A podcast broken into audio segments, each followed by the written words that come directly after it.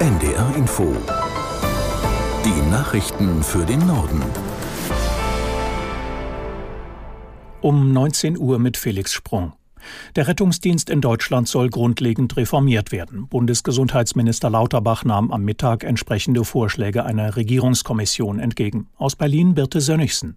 Die Kommission sieht ein großes Problem darin, dass das Rettungswesen in Deutschland so unübersichtlich ist. Wie gut der Rettungsdienst ausgestattet ist, wie viel er kostet oder wie gut er arbeitet, das kann von Kommune zu Kommune sehr unterschiedlich sein. Das soll sich ändern. Die Kommission schlägt vor, dass es in Zukunft einheitliche Standards geben soll, zum Beispiel für die Ausbildung von Rettungskräften. Auch die Telemedizin, bei der der Notarzt oder die Notärztin nicht mehr direkt zu den Patientinnen und Patienten fährt, sondern per Video mit den Rettungskräften Rettungskräften vor Ort in Verbindung ist, soll eine größere Rolle spielen. Bundeswirtschaftsminister Habeck hat davor gewarnt, den Wirtschaftsstandort Deutschland schlecht zu reden.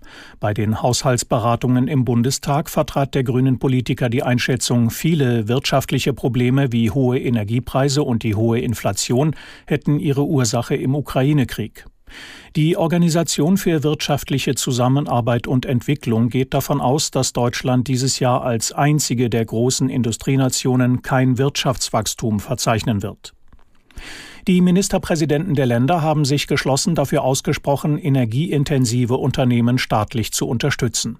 Ohne einen subventionierten Strompreis könne die deutsche Wirtschaft großen Schaden nehmen, sagte der niedersächsische Regierungschef Weil nach Abschluss der Ministerpräsidentenkonferenz in Brüssel. Ihre Wettbewerbsfähigkeit leide derzeit unter den hohen Kosten in Deutschland. Das gilt für Branchen, die wichtig sind für unsere Volkswirtschaft. Für Chemie, für Stahl, Kupfer, Aluminium, Glas, Papier, Keramik und viele andere mehr. Das sind alles Teile von Wertschöpfungsketten. Und deswegen soll auch niemand glauben, die Probleme von solchen Unternehmen würde sich auf die Unternehmen beschränken, sondern wir müssen aufpassen, dass nicht insgesamt unsere industrielle Landschaft in Deutschland großen Schaden nimmt. Der niedersächsische Ministerpräsident Weil in Brüssel. Zwei Monate nach dem Raubüberfall auf einen Juwelier in Hannover hat die Polizei einen Tatverdächtigen festgenommen. Der 19-Jährige sitzt bereits in Untersuchungshaft. Sein mutmaßlicher Komplize ist noch flüchtig. Den beiden wird vorgeworfen, das Geschäft in der Innenstadt von Hannover am helllichten Tag überfallen zu haben. Ein 39-jähriger Mitarbeiter wurde dabei angeschossen und lebensgefährlich verletzt. Anschließend flüchteten die Täter mit ihrer Beute auf Fahrrädern. Soweit die Meldungen.